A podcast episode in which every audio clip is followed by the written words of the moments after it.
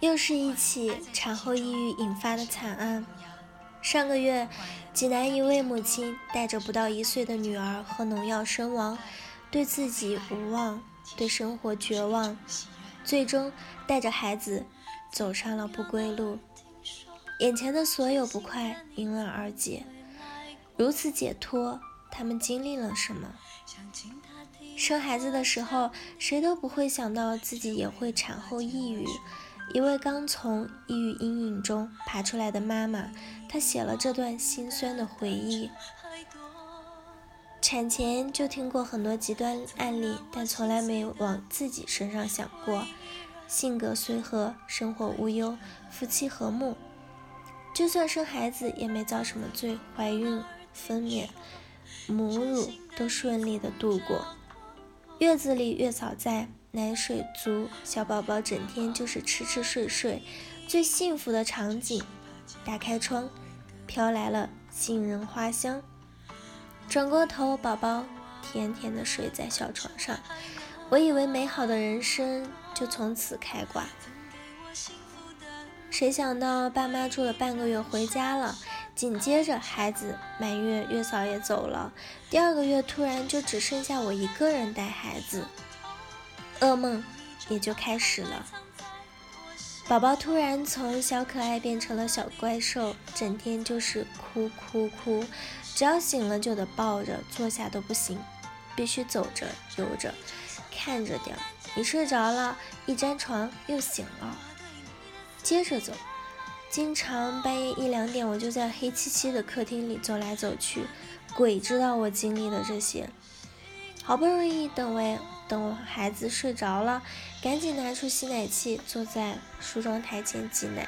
一抬头，突然看见了镜子里的黑眼圈、双下巴、油头垢面的、赤裸上身的自己，简直万分沮丧，甚至开始怀疑人生。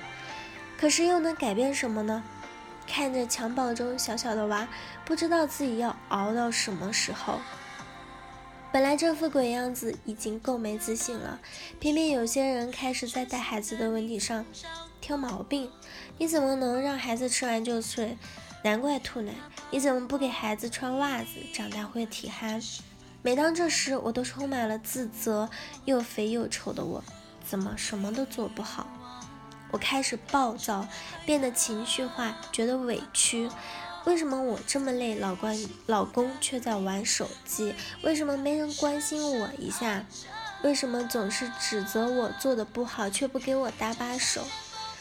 我越想越极端，想过离婚，想过离家，有时抱着孩子就哭了，在老公面前莫名的情绪大爆发，失控崩溃。想想这样邋遢、消极、暴躁、充满负能量的妈妈，能给孩子什么呢？我甚至想过吃药一死了之。你们看到的是被浓浓爱意包围着的亲子时光，而实际上，我的生活和意志完完全全被吞噬了。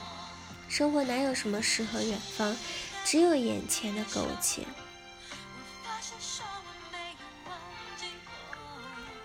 他们是一个庞大的群体。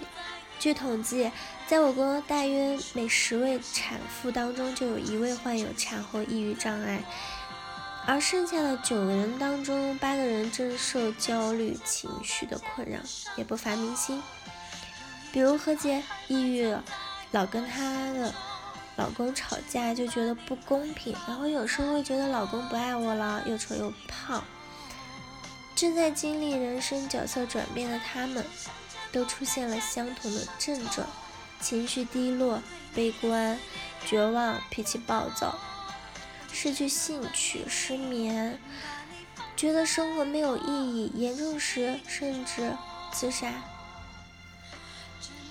其实他们只是太想做一个好妈妈了，他们很努力的在适应这个角色，只是他们也是第一次当妈妈。难免的手忙脚乱，也难免的疏忽大意。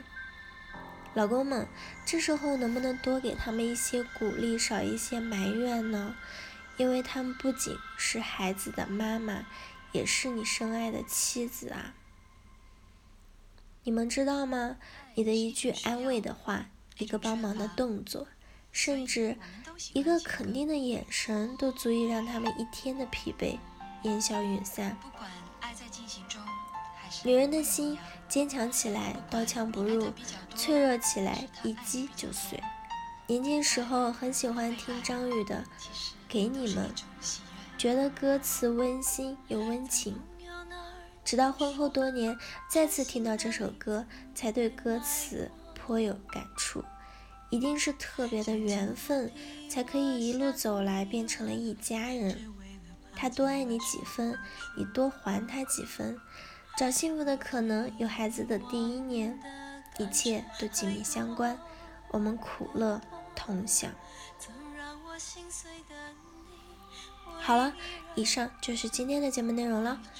咨询请加微信 jlct 幺零零幺或者关注微信公众号“甘露春天微课堂”，收听更多内容。